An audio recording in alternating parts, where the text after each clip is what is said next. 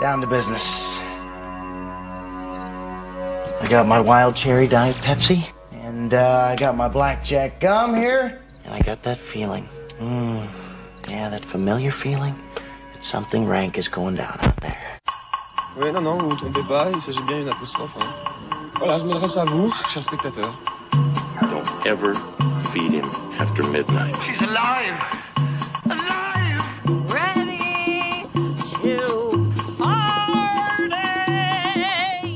Sorry, Dave. I'm afraid I can't do that. I'm a man? Well, nobody's perfect. Qu'est-ce que c'est C'est pas quoi faire. Les acteurs sont à l'aise dans leur personnage, l'équipe est bien soudée, les problèmes personnels ne comptent plus, le cinéma règne. Vers l'infini et au-delà Hellboy, qu'est-ce qu'on a encore vu aujourd'hui?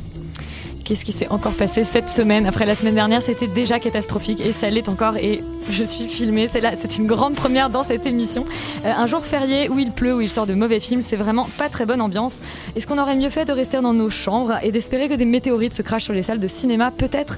Mais en courageux cinéphile, nous avons rampé jusqu'au cinéma, puis dans ce bocal pour vous présenter cette émission. Extérieur Nuit, c'est parti.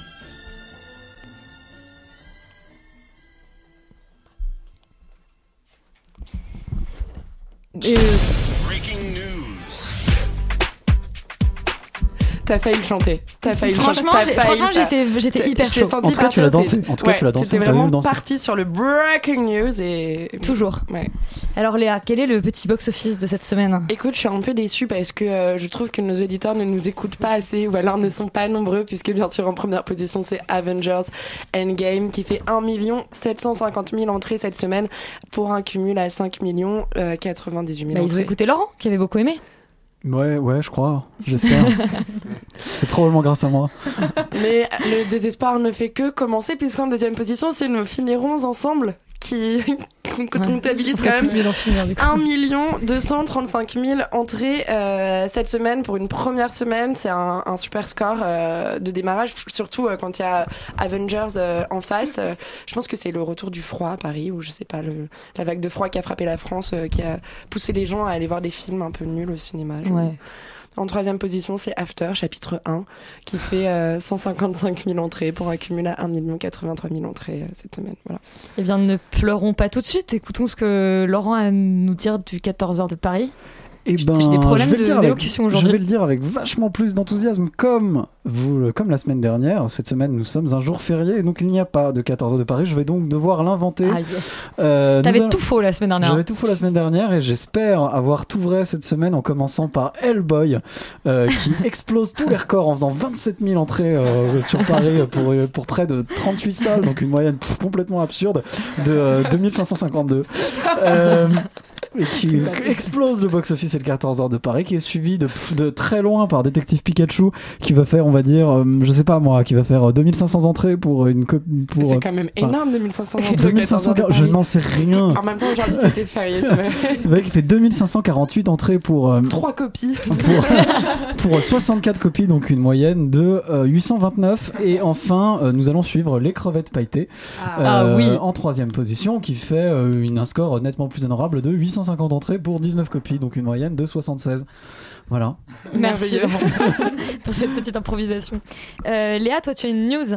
Oui, j'ai une news alors qui, avait, qui a été titrée euh, de façon assez incroyable puisque euh, Allociné a titré du Avengers et du Handmaid's Tale dans le prochain film de Jane Campion. Et là, je me suis dit, mais euh, what the fuck, qu'est-ce qui va se passer? Est-ce que Jane Campion fait un film avec des super-héros, un truc futuriste? Non, euh, c'est juste racoleur puisque euh, on a juste appris l'arrivée au casting de Benedict Cumberbatch et de Elizabeth Moss qui tiendront donc la vedette du prochain film de Jane Campion, The Power of the Dog. Euh, C'est un super euh, titre. Ouais, pour le pitch, euh, c'est une adaptation donc du roman de Thomas Savage qui avait été publié en 2002 et qui raconte l'histoire de deux frères, Phil et George Burbank. Le premier qui sera joué donc par Benedict Cumberbatch est brillant et cruel, alors que l'autre est délicat et doux.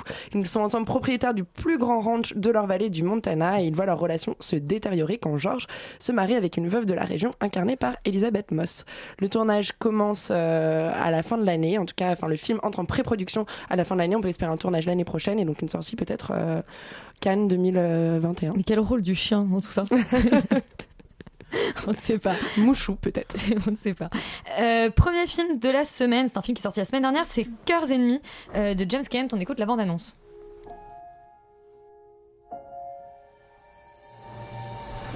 Are about to meet a strange people in a strange enemy country. Rachel. Hello, Lewis. Alors Morgane et Roman, vous êtes allés voir euh, Cœurs ennemis. Euh, qui veut se lancer pour le pitch? Allez Roman. Ok, c'est parti. Euh, ça se passe euh, à la sortie de la Seconde Guerre mondiale et euh, Louis est, enfin Lewis est envoyé à Hambourg en fait pour, euh, enfin il est chargé de la reconstruction de la ville et après de longs mois d'attente, sa femme Rachel, Rachel, la, je fais une traduction anglaise, la- le rejoint, mais elle qui espérait en fait des retrouvailles romantiques et intimes se rend compte qu'elle va devoir partager la maison, cohabiter avec un Allemand et sa fille. Euh, La, oui, la fille de l'allemand. la fille de l'allemand, exactement, un architecte, euh, voilà, qui, euh, on ne sait pas s'il a travaillé pour les nazis ou pas, euh, c'est pas clair euh, au début du film, et voilà. Euh, c'est adapté d'un best-seller euh, qui s'appelle donc The Aftermath, et euh, en fait donc James Kane c'est le réalisateur de euh, Mémoire de jeunesse qui s'intéressait déjà, enfin qui traitait en fait des conséquences de la Première Guerre mondiale euh, sur une jeune anglaise, et du coup il s'est dit, euh, Je vais j'ai faire la une même chose idée avec la Deuxième Guerre. brillante, je vais faire la même chose avec la Seconde Guerre mondiale, exactement. Euh, donc moi, euh, je suis vraiment pas emballée par ce film. D'abord parce que euh, c'est un film qui déborde de, classicisme autant dans la forme que dans le fond, et ça peut ne pas être un problème, sauf que là je trouve c'en est un puisque c'est un, genre, le mélodrame dans le contexte de la guerre qui est vu et revu, donc il y a vraiment rien de nouveau qui est apporté, il n'y a pas de nouvelle vision, si ce n'est que ça se passe post-guerre euh, mondiale et que du coup ça s'intéresse vraiment euh, aux conséquences euh, autant matérielles que psychologiques de la Seconde Guerre mondiale sur les personnages. Et quand ça traite de ces conséquences-là c'est assez intéressant. Mais pour le reste ça reste quand même très classique. Le film souffre quand même de personnages et de situations qui sont pas crédibles notamment l'histoire d'amour qui je trouve tombe vraiment comme un cheveu sur la soupe. Entre quoi, la femme et l'allemand bah, je ne vais pas oui voilà, je- oui, je peux, bah, je- voilà, tu je- as spoilé sans, Bah, sans sans avoir vu le film, tu vois. donc, donc oui, ça, enfin, je trouve qu'on n'arrive vraiment pas à s'attacher au personnage à cause, à cause d'une, dramaturgie qui est, euh, qui est bancale. Donc le film vaut surtout pour la performance des acteurs qui est euh, assez bonne puisqu'il y a Keira Knightley euh, dedans, euh, qui est toujours aussi douée. Euh, des décors qui sont assez impressionnants quand même euh, parce qu'il y a une belle reconstruction des ruines euh, et une belle image à souligner, mais ça reste quand même très classique autant dans la forme, euh, dans l'histoire euh, que dans la mise en scène. Morgane, tu partages cet avis? Bah, moi, je pense que le film est effectivement très classique, mais parce que son discours ne l'est pas. Euh, C'est-à-dire que le discours peut euh, être euh, très perturbant et très, comment dire, il peut, il peut déranger en fait. C'est un discours qui peut déranger parce que euh, on se place du point de vue des Allemands, c'est-à-dire que les deux personnages anglais qui arrivent dans cette maison allemande à Hambourg parce qu'ils emménagent en Allemagne, on imagine que c'est parce que le mari travaille pour euh, euh, les Anglais dans l'armée anglaise et que du coup, bah voilà, ils doivent s'installer en Allemagne au sortir de la guerre et ils doivent cohabiter effectivement avec cet Allemand et le mari prend le parti de dire mais euh, ces Allemands avec qui nous cohabitons que je vois tous les jours euh, déjà c'est pas tous des nazis enfin c'est ça qui que, le personnage soutient Euh, et euh, ce sont des gens euh, qu'on peut ne pas traiter comme tous des malfrats. Donc c'est un, un film qui peut avoir un discours dérangeant sur ce point de vue-là. C'est-à-dire Et que... bah parce que en soi, effectivement, euh, le, le point de vue du film, c'est de, de montrer que la guerre était plus complexe, que euh, tous les Allemands étaient nazis et il y a les gagnants et les perdants dans la guerre. Euh, et du coup, oui. il y a des discussions, si tu veux, dans le film à propos de, de ce thème-là, qui sont très inhabituelles à voir au cinéma. C'est-à-dire que dans les films sur la Seconde Guerre Ah, tu veux dire sur mondiale, des, des choses très ambiguës? Bah, c'est-à-dire que non, c'est pas du tout en. Enfin, non, c'est pas. Bah, c'est-à-dire que la, la plupart du temps, les films sur la Seconde Guerre mondiale, c'est euh, des films assez manichéens, avec les nazis d'un côté, les résistants de l'autre, les euh, résistances. euh, Bah, là, c'est Heureusement que c'est de pas. moins en moins le cas quand même. Et qu'il y a eu un village français. Voilà, Et puis qu'il y a eu, pas, exactement. la chute, qui a eu euh, plein de films, enfin, qui montrent que c'était pas si simple, heureusement. Oui, mais euh, après, t'as encore des films comme HHHH Bah, qui euh, sont encore. C'est pas si évident que ça. Enfin, bon, bref. Ah bah si, c'est ultra. euh, Bah C'était un non, film. euh, On a changé de film. Enfin, bref, Mais on du coup, va euh, qu'est-ce que ça, qu'est-ce que ça vaut pour toi? Bah après, je trouve que je suis d'accord avec euh, avec euh, Roman. Roman sur le fait que l'histoire d'amour, on sait pas trop si on y croit ou pas, c'est un truc de scénariste. En tout cas, c'est un film qui a euh, un point de vue sur la Seconde Guerre mondiale qui est plus complexe Que la plupart des euh, films. la plupart des films euh, qu'on peut voir sur la Seconde Guerre mondiale. Et HHHH, pour moi, c'est un film ultra manichéen, euh, avec On un personnage euh, Vous en parlerez hors super nazi. on va se battre, mais c'est pas grave. C'est un personnage super nazi qui est présenté euh, comme un, un affreux, un horrible, ce qu'il était. euh, maintenant bah parler parce que tu m'as provoqué, tu m'as t'as dit que t'étais pas d'accord avec moi, donc au micro, voilà. mais- On ne vous parle pas l'enfer. mais de Cœurs ennemis, donc un film que vous trouvez un peu trop classique, mais avec un discours plus, euh, plus complexe après, que prévu. mon- après, moi, ce- c'est- un film qui est classique, mais c'est qu'importe qu'il soit classique. Je veux dire, il y a plein de films classiques qui sont géniaux. Oui, mais là, c'est dans un genre que je trouve que c'est déjà Ouais, euh, mais traité comme. euh, le discours étant euh, plus complexe que ce qu'on a l'habitude de voir, euh, c'est normal que la- le film. Donc allez-y pour le discours. Et passez Bah, sur le après le, le discours voilà il est plus bah, après j'ai pas dit qu'il était intéressant ou pas en tout cas il est plus complexe que ce qu'on a l'habitude de voir voilà Et ben un film qui a pas un discours très complexe, c'est Hellboy de Neil Marshall. Euh, on écoute tout de suite la bande-annonce en VF. Ah, On nous a prévenu que quelque chose se préparait. Si jamais il y a une fin à cette guerre interminable, ce sera grâce à toi et à ta puissante main droite.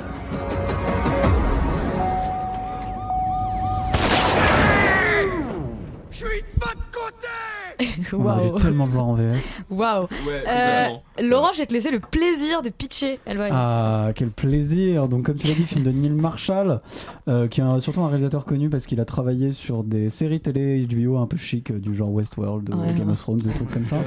Euh, Qu'est-ce qui s'est-il il passé y a- depuis? Il y a dedans des tas de seconds couteaux comme Ian McShane qui est toujours un peu présent quand il faut faire des conneries ou Mila Jovovich qui est toujours présente quand il faut être Faire des conneries. faire des grosses conneries. Euh, et ça raconte l'histoire de Hellboy qui est une espèce d'enquêteur du paranormal qui est à la fois euh, alcoolique euh, et grognon et qui a l'apparence d'un démon également. Euh, il est envoyé par son père qui est également son boss euh, en Angleterre où tu as d'autres enquêteurs. anglais, eux, très, très caricaturalement anglais, qui, qui ont besoin de lui pour tuer plusieurs géants qui se sont échappés de leur tombe ou quelque chose comme ça. Euh, alors bah moi je vais mettre très clairement euh, la note de 1000 sur 20 à ce film. hein. Euh, on, va, on va commencer par là. Ou alors 5 bagnoles qui explosent sur 5 hein, si vous préférez. Euh, pour moi ce film en fait c'est un peu tout ce qu'Avengers Endgame n'a pas osé être. Euh, c'est vraiment beaucoup trop con, ça n'a strictement aucun sens. C'est une espèce de succession péripéties qui n'ont vraiment ni queue ni tête et ça a le mérite en plus d'être globalement assez moche et très mal réalisé.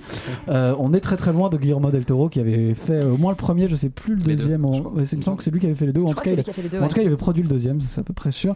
Euh, donc voilà, bon, comme vous l'avez compris, c'est un gros nanar. Il y a évidemment, comme la bande annonce en VF, vous, le- vous l'avez fait penser. Euh, il y a quand même un gros moment de basculement dans le film, plutôt au début, quand on a une espèce de flashback sur un sorcier nazi qui invoque Hellboy et qui se fait arrêter par une espèce de super-héros qui s'appelle l'homme homard et qui a pour particularité de brûler au fer rouge les méchants avec une marque en forme de pince de homard. Donc lui-même, il est un petit peu vénère quand même. Euh, et voilà, à partir de là, bah, tout, ça, tout ça ne veut plus rien dire, hein, tout s'enchaîne et ça n'a aucun sens. Il y a des bons moments de craquage, des bons moments d'absurde euh, qui sont assez rigolos, notamment l'apparition de Merlin qui débarque pendant quelques secondes avant de mourir comme une merde au bout de, ouais, je sais pas, peut-être 5 minutes de film. Tout ça n'a aucun sens, vraiment. Euh, moi, je trouve quand même que je sauverais peut-être deux petits trucs dans le film. Euh, le côté genre hyper crade et bien gore que j'aime bien et qui, qui ose aller assez loin, qui s'en bat complètement les couilles, qui est pas forcément très beau ni très bien fait, mais qui au moins respecte pas grand chose. Et ça, pour le coup, je trouve ça assez réjouissant d'une manière ou d'une autre. Euh, Il y a aussi un- une espèce d'esthétique un petit peu celtique que je trouve assez rigolote, un peu anecdotique mais assez rigolote. Euh, voilà, bon, c'est assez amusant et assez cool de voir des gros nanars avec un aussi gros budget. Euh, en plus, on voit que le film se prend pas très au sérieux, que tout ça, enfin, tu vois, est un peu est là pour être assez grand guignolesque, assez débile. Voilà, mais ça arrive quand même à dépasser nos attentes de films débiles, à être encore plus laid et encore plus con que ce qu'on aurait pu s'attendre. Donc bravo, en fait, il y a quand même un élément de surprise qui est inhérent à tous les bons nanars. Donc non, vraiment, euh, vraiment, c'est pas si mal. euh, bravo. Euh, alors, Charlie et Félix, je vous sens un peu plus mitigés. Félix Je sais même pas si j'ai envie d'en parler. Euh, Enfin, j'ai pas T'es en la- post-trauma ou- Ouais, carrément. J'ai pas du tout la, la tolérance de Laurent pour le coup. Euh, non, enfin, que dire C'est vraiment mauvais, mauvais, mauvais. Effectivement, si tu le prends sous le l'angle du nanar, ça passe. Ah, mais il faut, Euh, c'est- quel- autre angle t'as pas- pas le choix, hein. Ouais, mais bien en sûr, mais en fait, j'arrive pas à savoir. Je, je sais pas s'ils l'ont vraiment euh, conçu comme ah, tel. bah, les bons nanars sont jamais conçus comme tels. hein. C'est ça leur marque de fabrique. Ouais, mais là, enfin là pour le coup, c'est, je trouve que c'est, quelque chose qui se prend beaucoup trop au sérieux. Enfin, il y a un truc. euh, Ah, plus ils enfin, se prennent au sérieux, mieux c'est. Ouais, non, bien sûr. mais bon, non, non, c'est, c'est vraiment une catastrophe. C'est illisible, c'est très très moche, c'est stupide au possible. Enfin, vraiment, il y, a- rien qui va. Euh, et, et même pour avoir de la bonne baston, finalement, euh, on comprend pas grand chose. C'est vraiment laid. C'est très illisible, ouais, les combats. c'est, c'est- ça n'a vraiment aucun intérêt. Euh, et, et en plus, je trouve qu'ils ont remplacé tous les persos qui étaient plutôt cool euh, de l'univers Hellboy, qui étaient présents justement dans. D'ailleurs, il a réalisé le 2, hein, j'ai checké. Donc 1 et 2 pour oui, d'accord, d'accord, voilà, nickel. Euh, voilà, bah, tous, les, tous ces personnages qui étaient vraiment cool et en fait l'univers euh, un peu, euh, euh, enfin développé et que comme Guillermo del Toro sait, sait les faire, euh, de justement de, de ces films, euh, passe totalement à la trappe pour un espèce de truc. euh, on comprend pas trop le, le, il y a pas du tout de patte en fait, il y a pas du tout d'univers. Oui, on a l'impression qu'ils ont, ils ont pris genre Satan, le roi Arthur, ils les ont violés Des ensemble, nazis. enfin, des nazis, c'est très bizarre quoi. Et, Dès qu'il y a des nazis, c'est quand même tout de suite beaucoup mieux. bah, bien sûr, mais du coup, je, et- Surtout des, des mecs homards. et, et je sais pas, est-ce que vous êtes calé en comics Hellboy, mais c'est- c'est c'est comme ça euh, dans les comics ou qu'est-ce qui s'est passé? En un sens. Bien sûr, mais enfin bon. Enfin bref, ça n'a vraiment aucun intérêt, euh, n'y allez pas. Charlie? Euh, C'était Hellboy euh, exposition, genre avec toutes ces scènes d'exposition qui, se... qui se suivent les unes les autres. C'était vraiment. C'était vraiment l'enfer en fait. C'est sans Bah, mauvais jeu de mots, mais, dire, ouais. mais c'était horrible. Genre, je me souviens, j'ai encore la, la- ce, ce- ce chevalier avec une tête d'élan sur la tête qui me, qui me hantera toute ma vie, je pense. Et, euh, et non, mais vraiment, j'avais, j'avais Mais tous les Anglais font ça, enfin. Tu me pas comme ça dimanche, J'avais pas vu quelque chose d'aussi mauvais, je pense, depuis la saga Resident Evil, quoi. C'est-à-dire que Mila Jovovich, elle est vraiment là pour faire le passement entre, entre une future. Je pense qu'il y a vraiment moyen de faire une future saga aussi horrible euh, que Resident Evil. Enfin, c'était. Parce que clairement, il y aura un 2. Paul W.S. Anderson revient. Il y, a cla- il y a- il y a clairement un 2, puisqu'à la fin, on a une scène post-générique. Oui, bah, ça, il y a, il y a c'est- des blagues, il y a vraiment des cette blagues un peu oui, méta sur les euh, sequels, euh, vraiment catastrophiques. Ah non, non, c'est- c'est c'est l'enfer, genre, mais, mais même, enfin, les, les dialogues, c'est horrible, genre, les, les, les, le, le- les, personnages, les- la direction d'acteur, euh, de, de mourir à chaque fois. Sacha Lane, alors que c'est la future euh, Jessica Hyde dans, dans Utopia, la version américaine, moi, ça me fait peur un peu. Mais, mais non, non, ça, ça va pas du tout, quoi. Il y, a des, il y a des gros problèmes de scénario, il y a des gros problèmes de rythme, il y a des gros problèmes de.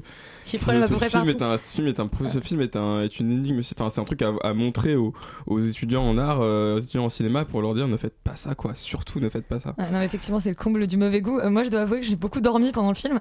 Mais ce qui était super, c'est qu'à chaque fois que je me réveillais, c'était plus loin et différent. C'est-à-dire que je m'endors avec les nazis, je me réveille, il y a le roi Arthur. Enfin, j'étais vraiment très perdue. Euh, du coup, je suis plutôt un peu team Lolo.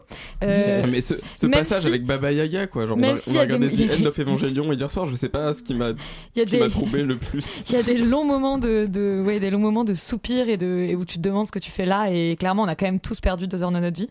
Pas du tout. pas du tout, c'était du divertissement de qualité. N'importe où. Vous êtes des Philistins. Bon, bah, si on est des Philistins, d'ailleurs, il y a une belle phrase sur les Philistins à un moment donné dans le film. Oui, c'est vrai. Je me rappelle plus, mais oui. on se rappelle plus grand chose. et ben, on va peut-être arrêter avec Hellboy parce que je pense qu'il faut tous que vous alliez le voir, Bien sauf sûr. si vous voulez pas perdre deux heures de votre vie. Mais bon, en même temps, si vous avez mieux à faire, je ne sais pas. Euh, Vous écouteriez pas cette émission. on va changer complètement de registre pour parler de les météoroïdes. Les météorites de Romain Laguna. On écoute la bande annonce.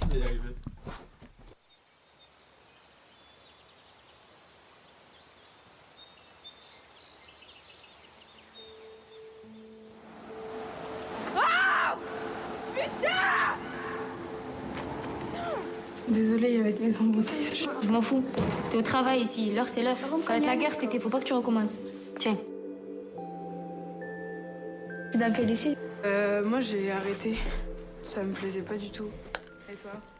Alors, euh, Félix et Roman, vous êtes allés voir Les Météorites, euh, un film français qui essaye de, de s'approcher un tout petit peu du genre. Euh, non? Bah vas-y, pitch-le Félix, alors si tu fais le nom de la tête. Genre- mince. Euh, bah, pas tant que ça. Enfin, on va dire qu'il y a des éléments un petit peu oniriques. Mais, Dont euh, des météorites. Dont des météorites, mais en soi, enfin, je, je pense pas que ce soit un film de genre euh, à proprement parler. Enfin, bref, je pitch, on voit. Alors, donc, du coup, ça raconte l'histoire de Nina qui a 16 ans et qui est un peu. En, en manque d'aventure, elle a envie de faire quelque chose de sa vie. Et du coup, un été, en fait, elle travaille euh, dans un parc euh, d'attractions euh, Ouais. dinosaures, un petit peu étonnant. On voit les animaux préhistoriques. Ouais, voilà. Jurassic Park, Exactement. voilà, exactement, sauf que c'est en plastique, donc c'est moins bien. Et en fait, à un moment donné, je, dans, dans sa, dans son été, elle voit justement une, une météorite s'écraser derrière une montagne, et du coup, elle, a enfin, elle, elle, elle pense que c'est le signe d'une qu'une nouvelle vie va commencer. Voilà. Un peu mystérieux.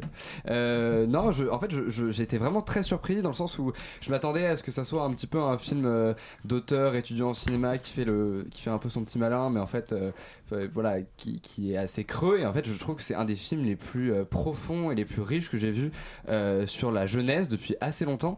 Et en tout cas, un des films français qui m'a vraiment le plus marqué dernièrement. Donc ça, c'est vraiment bien.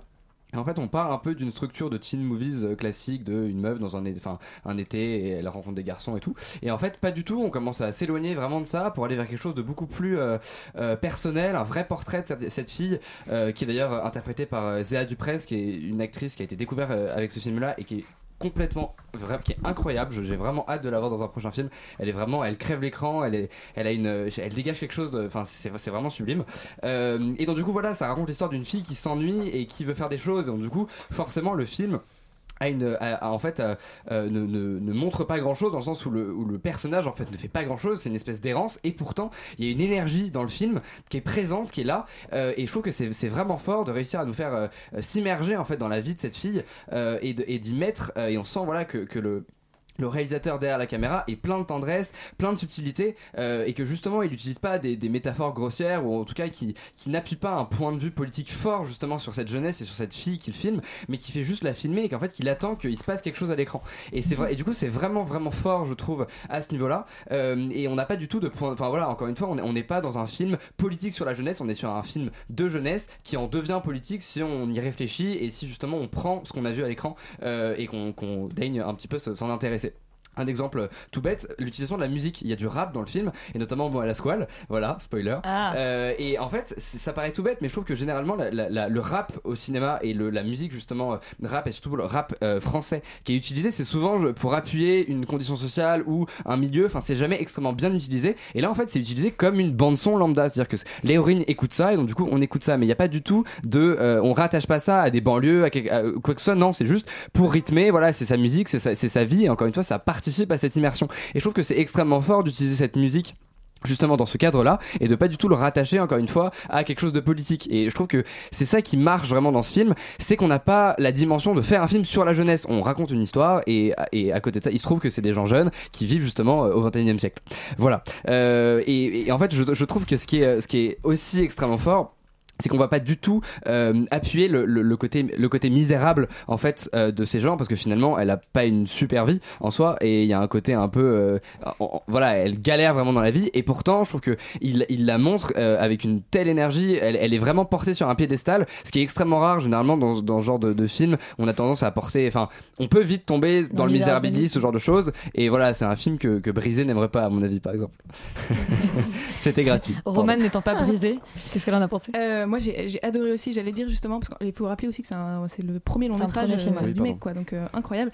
Et euh, j'allais dire justement après euh, 90s. Le mec, un Romain Laguna. Oui.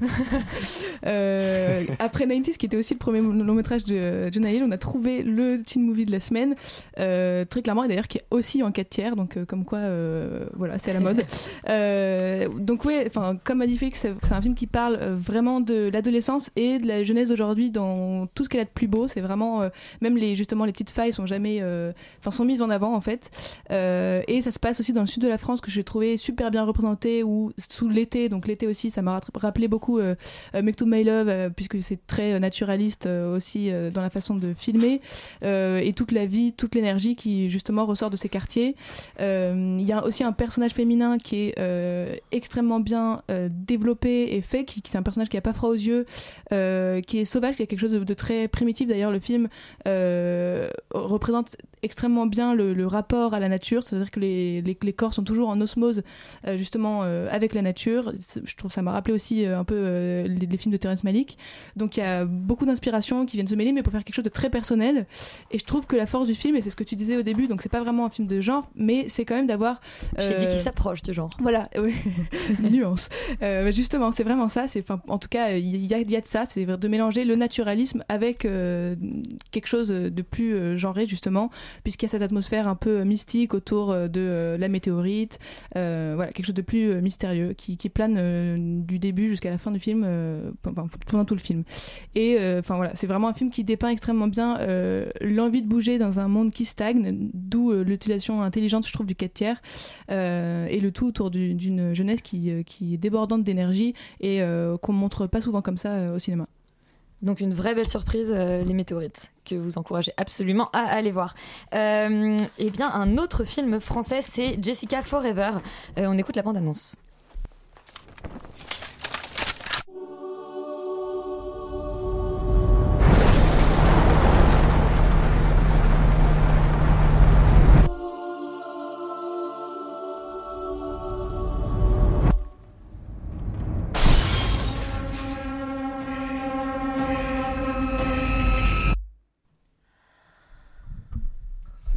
C'est ça. Bien sûr. bon, Euh, Jessica Forever qui était euh, qui a été présentée à la Berlinale. Euh, et ben Roman. Je pitch, c'est parti. Euh, ça se passe Comme ça, tu rends un- plus le micro, tu vois. Ouais, exactement. Euh, j'ai pris le, j'ai pris le dessus. Ça se passe dans un monde euh, dystopique où euh, les orphelins sont en fait tués par le gouvernement parce que ils, ils débordent de, de haine et de violence. Et c'est là qu'intervient Jessica, qui est un peu une- à la fois déesse, madone. Qu'on- voilà, euh, qui une femme qui les recueille, qui font une famille euh, avec eux et euh, qui leur donne tout l'amour qui, auquel ils n'ont pas eu le droit dans la société. Ces deux réalisateurs, c'est enfin une co-réalisation entre Caroline Poguet et Jonathan Vinel, qui étaient déjà les réalisateurs du court métrage After School Knife Fight que j'avais vu, qui était présenté dans Ultra Rêve, donc avec Yann Gonzalez et Mandico, et qui déjà avait présenté avec ce court métrage l'envie de faire vraiment des films hybrides. Donc euh, moi qui voulais quelque chose de nouveau après euh, Cœurs ennemis qui était beaucoup trop classique, j'ai été servi, euh, peut-être un peu trop, euh, mais qui est quand même, je trouve, le, mérite d'essayer des choses euh, nouvelles. Et euh, voilà, c'est, enfin pour comprendre le concept, euh, Jessica Forever, c'est euh, à la fois un blockbuster, un poème, un jeu vidéo, ça pourrait même être un documentaire. C'est un film qui veut pas rentrer dans les cases.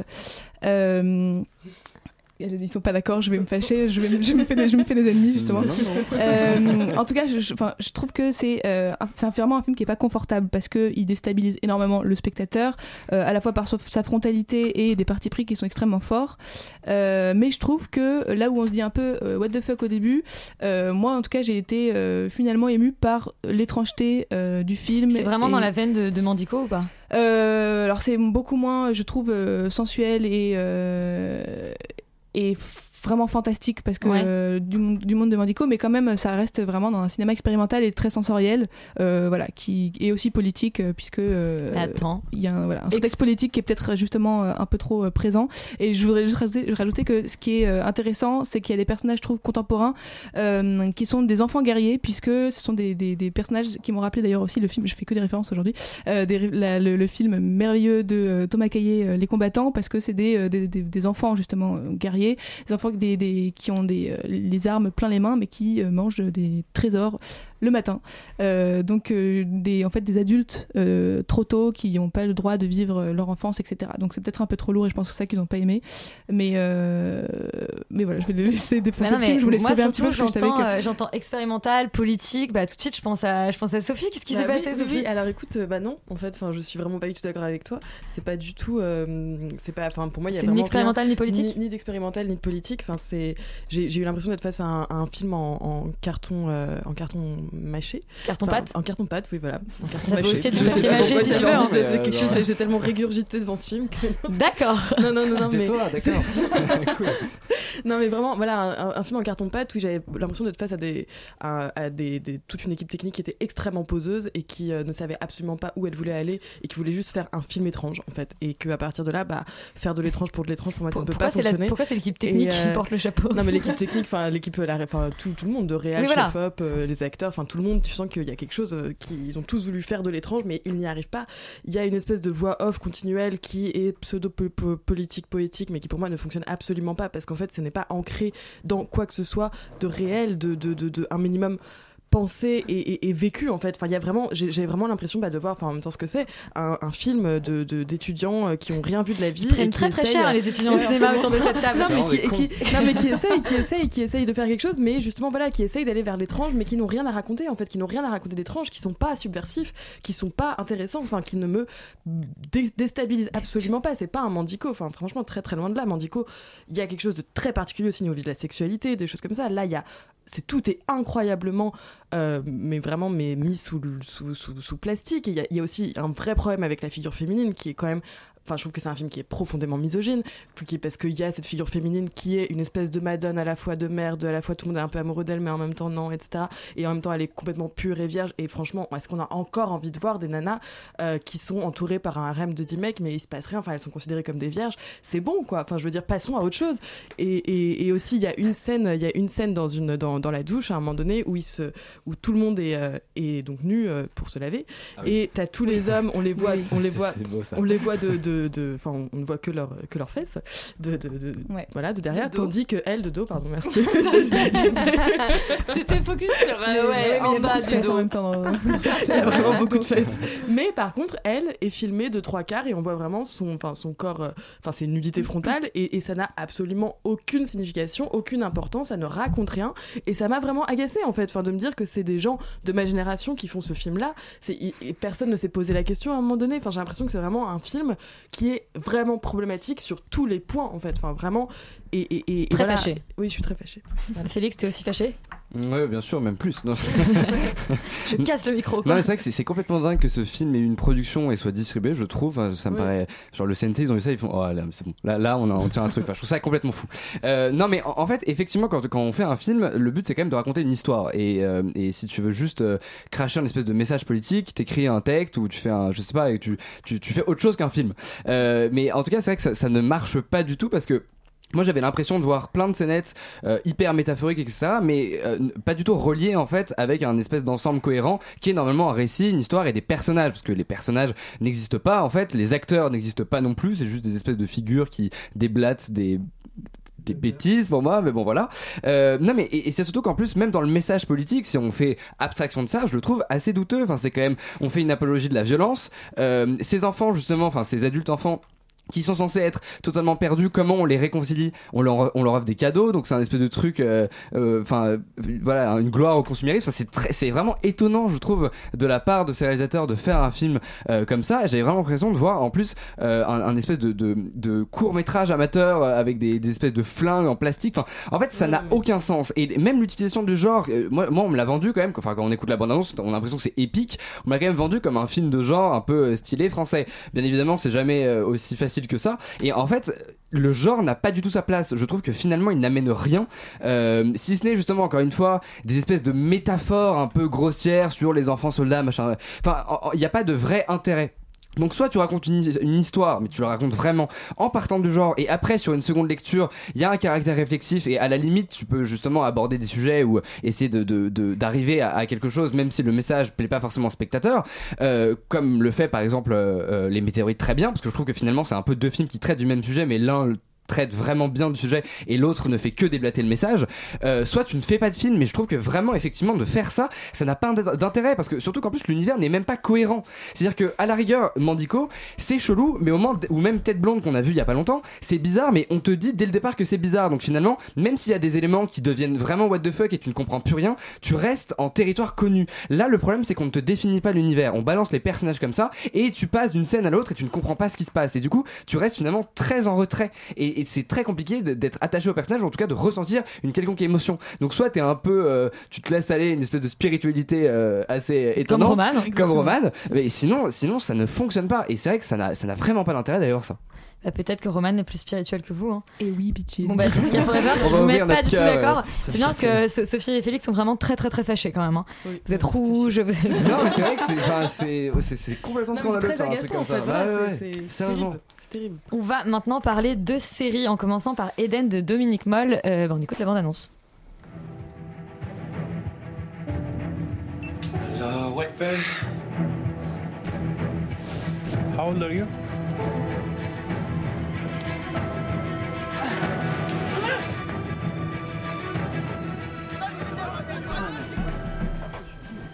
Ouais, donc euh, je, fais une petite parenthèse pour expliquer que je ne que j'ai bien sûr vu Eden et plus d'une fois tous les épisodes et même lu les scénarios et que n'étant absolument pas objectif puisque j'ai travaillé sur le projet, euh, je vais vous laisser en parler mais je ne je n'interviendrai pas. Euh, Yori, est-ce que tu veux pitcher Eden? Oui, alors c'est les destins croisés de plusieurs personnages, tous plus ou moins liés à, une, à, la thématique de la, de, de la migration et de l'immigration notamment. Ça commence, la série commence par une plage sur une île grecque avec des vacanciers qui assistent à euh, l'arrivée d'un canot euh, rempli de réfugiés euh, africains, pas spécifiés, nigérians, érythréens, enfin voilà, de, de plein de nationalités différentes. Et en fait, voilà, ça commence par ce choc-là des deux mondes et c'est de, de ce monde, enfin de, de, de ce monde européen établi, touristique, très calme, et de cette misère, de cette violence qui, arrive comme ça sur les côtes, sur les côtes grecques. Et c'est hyper, enfin c'est une première image très très forte qui démarre la série.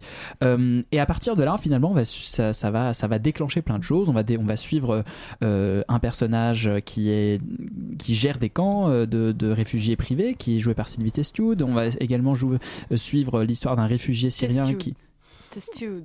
Testude. je, Bah, me écoute, fais, je me fais vilipender pour ma prononciation. Tes- Testude, donc euh, par Sylvie, voilà, euh, notre amie Sylvie. Et donc euh, on également, euh, suit également le destin d'un réfugié syrien qui est euh, lui euh, pris en charge par une famille allemande et comment ça va créer des, des tensions entre eux. On, on va également euh, euh, découvrir l'histoire d'un médecin syrien qui lui est plutôt plus ou moins réfugié politique euh, avec un peu de moyens puisqu'il est médecin, il, a, il détient des informations sur le système, sur le système de Bachar. qui est avec sa femme et sa fille à Paris. Exactement, et, euh, et également le- l'histoire d'un petit garçon et de son frère qui s'appelle Amaré qui va s'échapper du camp par un concours de circonstances. Est-ce que c'est assez clair?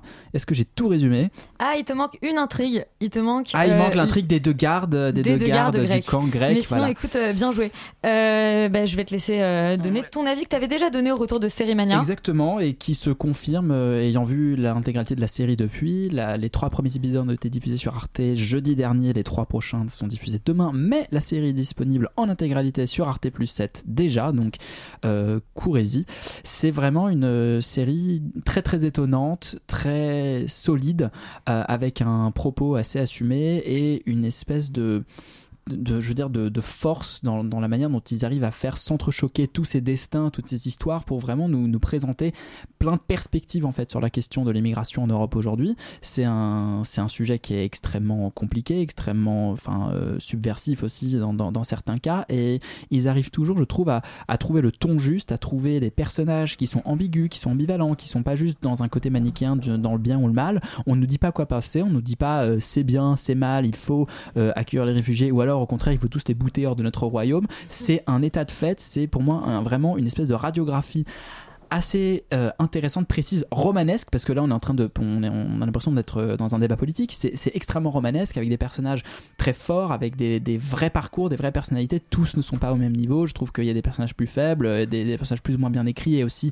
qui évoluent au cours de la série. C'est-à-dire qu'il y a des personnages qui démarrent très fort, qui ensuite faiblissent un peu, des personnages moins intéressants au début qui prennent vraiment toute leur ampleur à la fin. Donc c'est pas une série qui est parfaite, mais en tout cas c'est une série qui a vraiment un, discours extrêmement étonnant, très très bien, très très bien écrit et réalisé vraiment avec beaucoup de, précision, de délicatesse par, euh, par Dominique Moll.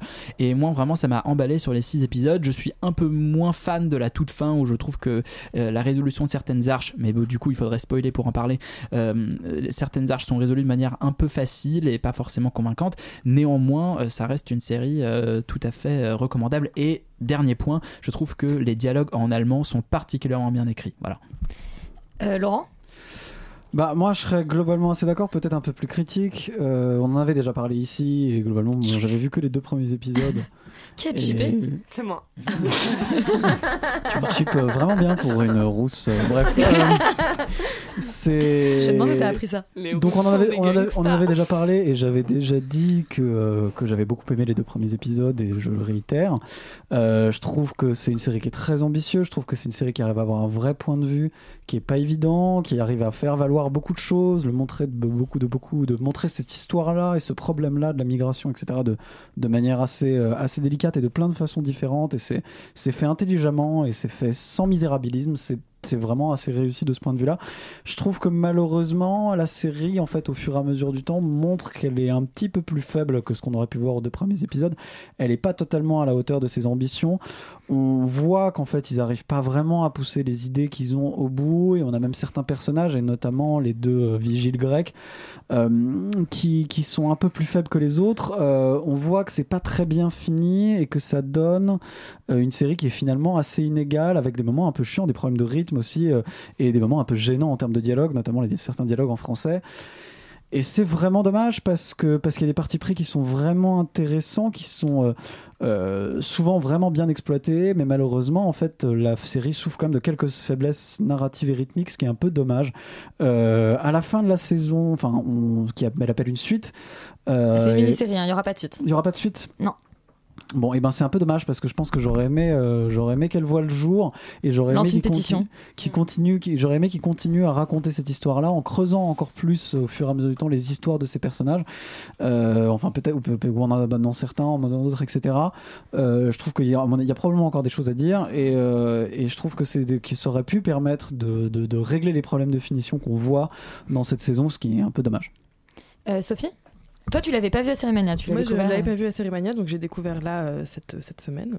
Et euh, je suis assez d'accord avec euh, vous tous. Enfin, c'est que je trouve vraiment que les deux grandes qualités. Enfin, donc c'est tout d'abord l'écriture. Enfin, je trouve qu'il y a vraiment une écriture que j'ai rarement vue, une qualité de d'écriture à la fois des personnages, des des, des, des situations, les dialogues. Enfin, vraiment, ils sont exceptionnellement fins et et agréables et vraiment de toute limpidité et en même temps. Ah ouais, ah non vraiment, moi je trouve que On va te vraiment. faire cuire un œuf. euh, Oui, ça par contre, ça j'avoue, c'est le seul truc où j'ai tiqué. Et c'est vrai que c'est a- celui-là. Non, non, non. Ah non, moi je suis pas. Non, non. Vraiment, je trouvais qu'il y avait vraiment une, une grande intelligence à ce niveau-là. Et, euh, et surtout euh, sur les personnages qui sont effectivement hyper intéressants, très euh, ni, blanc, ni blanc ni noir et qui, qui vraiment euh, évoluent entre. Oui, bon, allez, allez-y, faites la blague que tout le monde a envie de faire. Franchement, je me retiens parce mais qu'elle est qui- trop mauvaise. qui- oui, qui évoluent comme ça et qui sont jamais effectivement voilà dans, dans soit dans, dans, dans, le positif ou dans le négatif.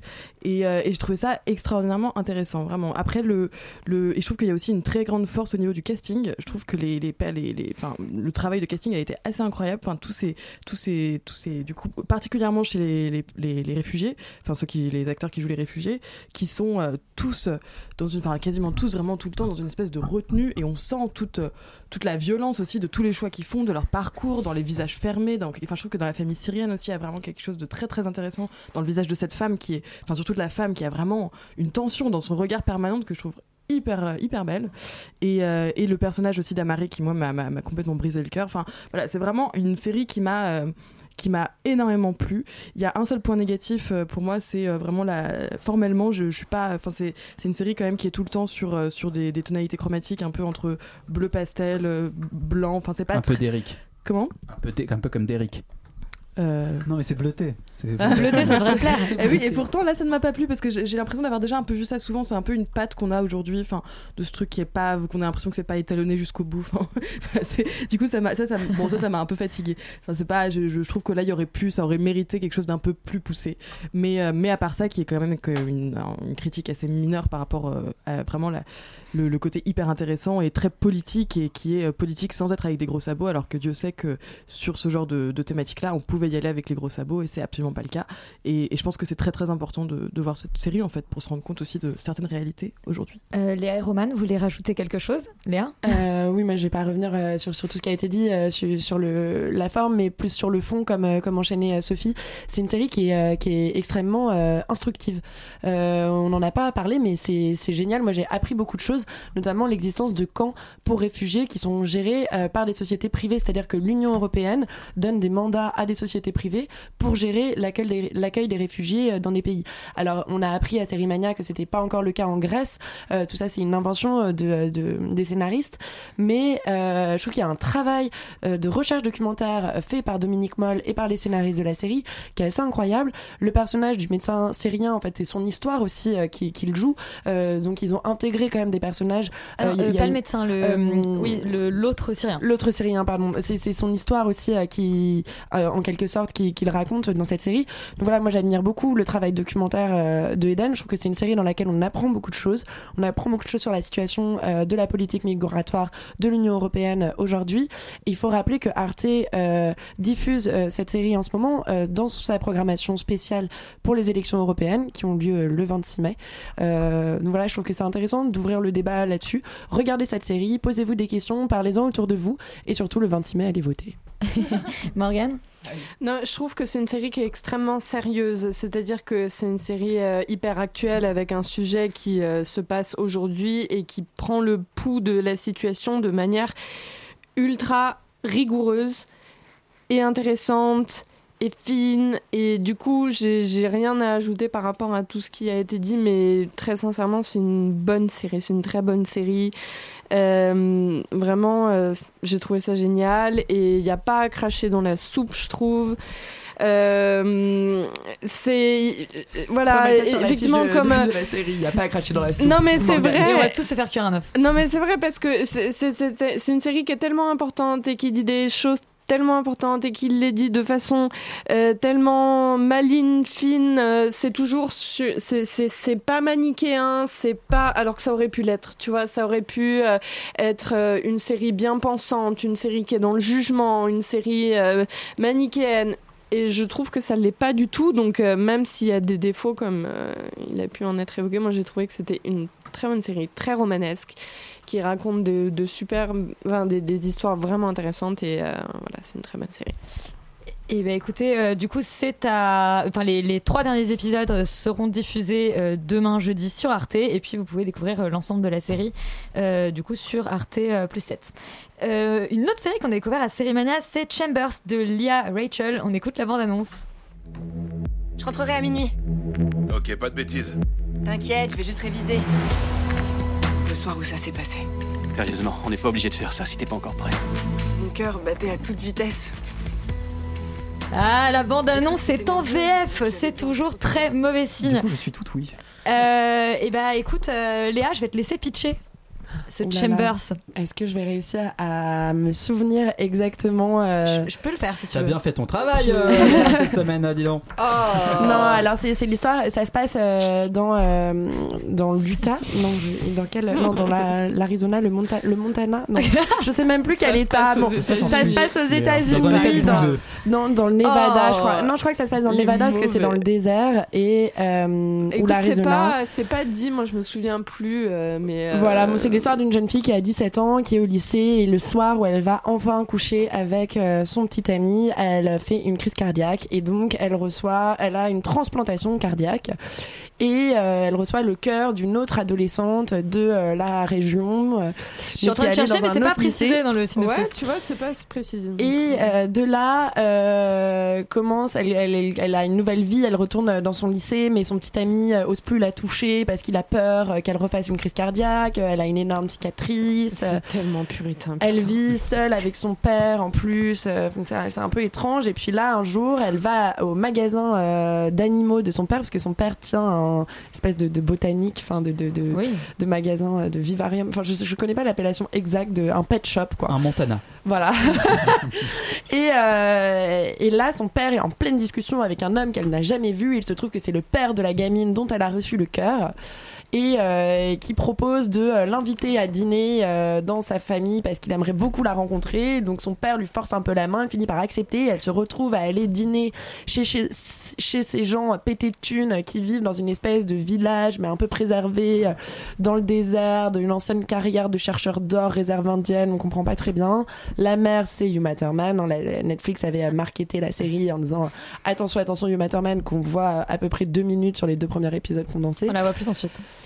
et, euh, et qui euh, ont un rapport hyper chelou avec euh, avec cette jeune fille euh, et, et, et proposent de lui offrir une bourse pour qu'elle aille étudier dans le lycée. En fait, euh, ils lui proposent globalement de prendre la place de leur fille. Quoi. voilà, exactement. Et donc ça devient hyper chelou. Et elle, elle a des, des espèces de flashs euh, un peu bizarres. La fille, en plus, a un jumeau, enfin un frère jumeau, euh, donc euh, avec La- qui elle la- va celle qui est avoir- morte. celle qui est morte, donc avec qui elle va commencer à avoir une relation un peu chelou. Euh, c'est de plus en plus chelou. Il y a des tempêtes dans le désert. Euh, Mais ça, c'est dès le premier épisode. hein. Ouais, c'est hyper malsain. Et, euh, et puis c'est Mais- nul, quoi. Mais c'est pas genre un décalque de 21 grammes, euh, plus ou moins, cette affaire Non, alors euh, écoute, Ouais, euh, on a- je pense qu'on aurait préféré. Ouais, tu, tu compares pas, s'il te plaît, 21 grammes et Chambers. Non mais le problème, le problème c'est que Chambers en fait ne prend jamais, enfin ne, ne, ne décide jamais si on est effectivement dans euh, du, du vrai genre, c'est-à-dire il y a des il y a, y a des vraies scènes de, de, de, de genre presque, enfin même Ouais, d'horreur en Ouais, fait. d'horreur, ouais. Euh, avec ce, cette fille et ce et ce cœur qui joue un peu contre elle, qui la transforme plus ou moins dans Oui, un. parce qu'en fait, on, on va passer dans le fantastique à un moment. euh, c'est qu'il se passe des trucs hyper bizarres. Voilà, sa robe, elle, elle Ouais. pique une robe à la fille. Enfin, la mère lui prête une robe de la fille morte et la robe se serre toute seule. Euh, je Mais sais plus quoi d'autre se passe et- aussi. Ouais, futur, en fait, Sauf que, sauf que on a ça et à côté de ça, on a effectivement ce jeu très malsain avec la famille et la, et la série switch tout le temps de l'un à l'autre. Puis d'un coup, on est dans du teen movie, on sait jamais où on met les pieds et, euh, et c'est un vrai problème, Morgan. Ah ouais, non, mais c'est de la daube. Ça, pour le coup, tu vois, c'est vraiment de la daube. euh, C'est du popcorn movie. C'est euh, Ah, du popcorn movie très, très bien, hein. Euh, oui, Du teen non. movie aussi. Ouais, oui, oui. Non, mais là, tu vois, c'est popcorn movie, Popcorn teen movie, daube. Voilà. Ouais, non, mais puis cette, cette comédienne, on n'arrive pas à croire qu'elle a 17 ans en fait. On Et on a complètement, probablement euh, 32, tu sais.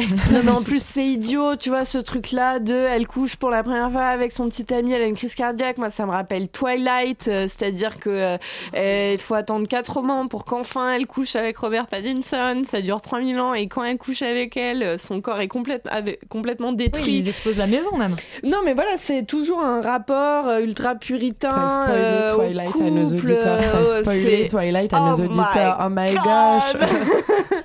non mais voilà, c'est c'est c'est idiot, euh, c'est euh, basé sur des croyances. euh.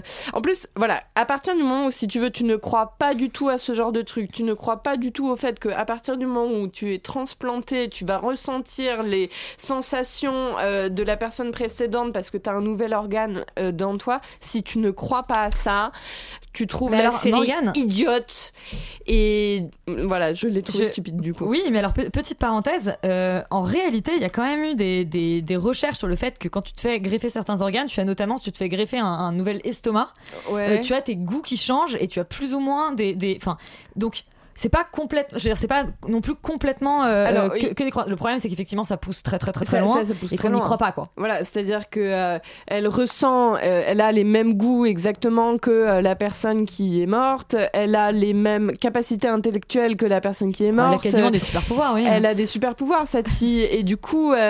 quel est le sujet de la série? Quel est l'intérêt de la série? Euh, euh, C'est complètement fantastique et il peut y avoir plein de séries fantastiques qui peuvent dire des choses gén- géniales, mais là, en l'occurrence, ça ne dit rien.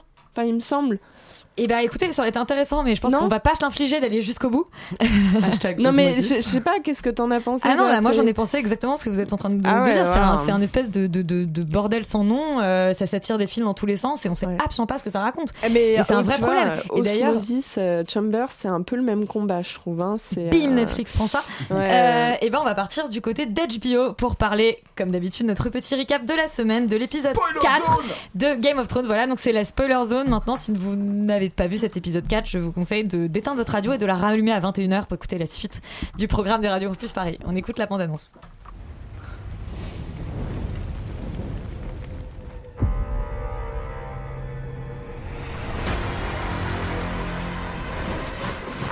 We have won the Great War. On vient de m'indiquer dans l'oreillette que les estomacs ne se greffaient pas, et c'est bien, c'est donc, donc un autre organe. Mais je retrouverai l'article, Roman, je retrouverai l'article. Euh, Game of Thrones, du coup.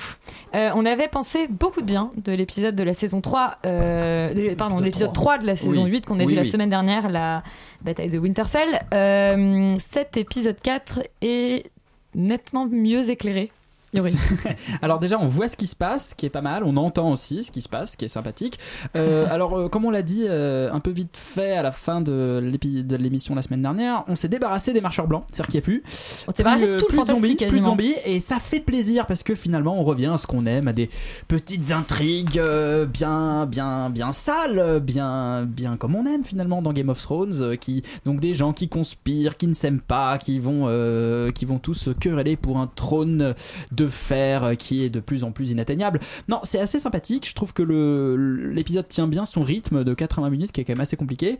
Euh, je, c'est, on retrouve vraiment les, l'essence de Game of Thrones à ses débuts. Alors peut-être pas avec le brio que ça avait dans la saison 2, mais euh, avec un, avec quand même ce plaisir-là de la fourberie et de du cynisme politique.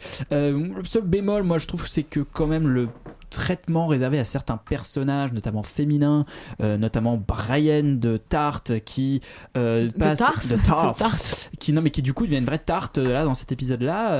c'est Elle quand même une grosse quoi. guerrière et puis elle finit en pleureuse parce que son son, son doute de deux nuits se barre. C'est un petit peu facile. Euh, je, je trouve, enfin voilà, je- je- j'ai un petit problème avec ça. Je trouve également que que le, le- le- le- le traitement de Sansa est un peu problématique euh, quand on lui dit euh, oui bon si t'étais venu avec moi t'aurais pas été violé oui mais je serais resté un petit oiseau enfin c'est un petit des répliques Ah qui oui, tu sont parles un- de cette- tu Ouais, parles de ouais. ça, d'accord. c'est des sortes de répliques qui sont un petit peu border et, euh, et voilà c'est- juste enfin je trouve c'est un peu étrange et j'ai un peu peur qu'on qu'on qu'on nous vend que enfin tous les personnages féminins très forts qui soient qui, qui, qui, ils ont, qui ont été écrits jusqu'à présent se fassent un peu tous des, des zigouillés dans les deux dans les deux derniers Euh, épisodes moi, je pense pas du tout ça. Par contre, Et, effectivement, dans euh, Game of Thrones, ça a toujours été une espèce de règle, c'est-à-dire qu'une femme, si elle se fait pas maltraiter ou, euh, Oui, oui, ou mais- globalement, elle devient un jamais un petit personnage. tro- Il y a un petit fort. tropisme virginité aussi Si qui est un vous petit peu fort, chelou. faites-vous euh. violer. Ouais, voilà, c'est un peu ce Mais côté de- mais il y a un peu de ça quand même dans beaucoup des personnages de Game of Bah Thrones. oui, oui, c'est ça. Il faut souffrir pour réussir. Il y a un peu ce côté-là quand même, pour être quelqu'un de bien en tout cas. Mais est-ce qu'elle aurait été un petit oiseau pour autant? Je sais pas. Bah, c'est parce que c'est comme ça que l'appelle euh, dans les premières saisons, c'est comme ça que le Hound l'appelle justement, il l'appelle petit oiseau et donc du coup c'est une référence. Euh, donc voilà, tant que je parle, autant en profiter. Bah oui, écoute, euh, prends la je suis parole. assez, je suis assez d'accord, je suis assez d'accord avec toi, Yuri. euh, C'est sympa parce qu'on revient un peu aux fondamentaux de la série, les histoires d'alliance, de complot, etc. Euh, Il y a des rebondissements même qui sont pas trop mauvais dans cet épisode. On La mort d'un dragon qui est quand même. euh, Avec la mort, c'est vrai que c'est la spoiler zone, donc on peut y aller. Il y a la mort d'un dragon, ce qui est un peu, un peu pas, un peu étonnant. Enfin, en tout cas, je Surprenant. pensais- en tout cas, à ce moment-là, c'était assez surprenant. d'arbalètes. Avec Par. un gros coup d'arbalète spéciale euh, construite par les méchants qui ont pu en construire par parce que c'est le, le monde industriel. Ils en ont construit 160 000 euh, en 5 minutes. Bravo. Euh, même si en fait le problème, je trouve quand même, et c'est à mon avis un peu le fil rouge de cette série, et on va à mon avis en revenir plus tard, c'est que je trouve que un- la, la- la saison a un peu de mal à nous surprendre vraiment. Elle a un peu de mal à nous surprendre parce que euh, en fait toutes les surprises, on les a déjà un peu imaginées. Il n'y a plus vraiment de twists qui sont Mm. à la hauteur de ceux qu'on a déjà vus. Aucun des, aucune des morts que l'on peut voir sont sur des personnages suffisamment importants pour que ça puisse vraiment Ah, nous wait toucher. for it, hein. On peut, on peut en Bah. attendre, mais moi, je, moi, je serais, je serais, je, je suis déjà presque un peu déçu, pour être franc, euh, sur la quantité de morts et sur qui va survivre et qui ne va pas survivre.